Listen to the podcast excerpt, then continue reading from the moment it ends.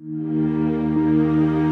ministerio pastoral de Pablo estaba llegando a su fin, pero todavía tendría tiempo de bendecir a sus iglesias una vez más. En este podcast, Pablo en libertad.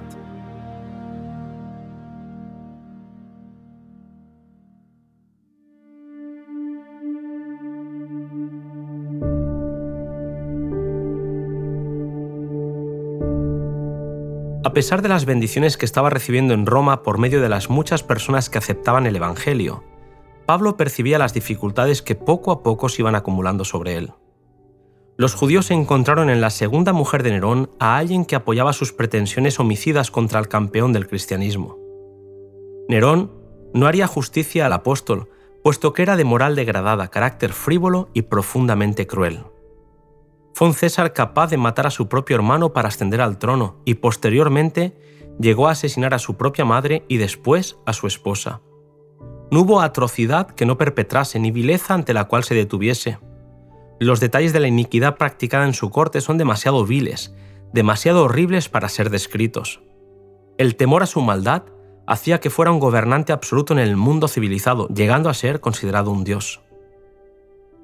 Con tal individuo, poco podía esperar el apóstol, pero Dios le tenía reservada una sorpresa, puesto que, contrariamente a la expectativa general, cuando se examinaron las acusaciones contra Pablo, Nerón absolvió al procesado. Poco tardó Nerón en dar rienda suelta a su crueldad, especialmente contra los cristianos. Estalló en Roma un terrible incendio que consumió casi media ciudad. Según rumores, el mismo Nerón había sido el incendiario, pero a fin de alejar toda sospecha hizo alarde de gran generosidad yendo a visitar a las víctimas del siniestro, que habían quedado sin hogar y desamparadas. Sin embargo, se le acusó del crimen. El pueblo se enfureció, y Nerón, para disculparse a sí mismo y al mismo tiempo para quitar de la ciudad a una clase que temía y odiaba, dirigió la acusación sobre los cristianos. Su ardid tuvo éxito, y millares de los seguidores de Cristo, hombres, mujeres y niños, fueron cruelmente martirizados.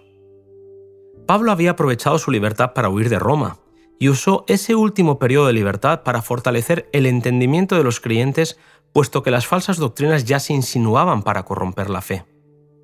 Las pruebas y penalidades sufridas por Pablo habían agotado sus fuerzas físicas. Padecía los achaques de la vejez. Comprendía que estaba realizando su postrera labor y a medida que se le iba acortando el tiempo, eran más intensos sus esfuerzos. Su celo no tenía límites. Resuelto en el propósito, rápido en la acción, firme en la fe, pasaba de iglesia en iglesia por diversos países y procuraba por todos los medios a su alcance fortalecer las manos de los creyentes para que actuasen fielmente en la obra de ganar almas para Jesús. Y que en los tiempos de prueba que ya se iniciaban, permaneciesen firmes en el Evangelio y testificasen fielmente por Cristo.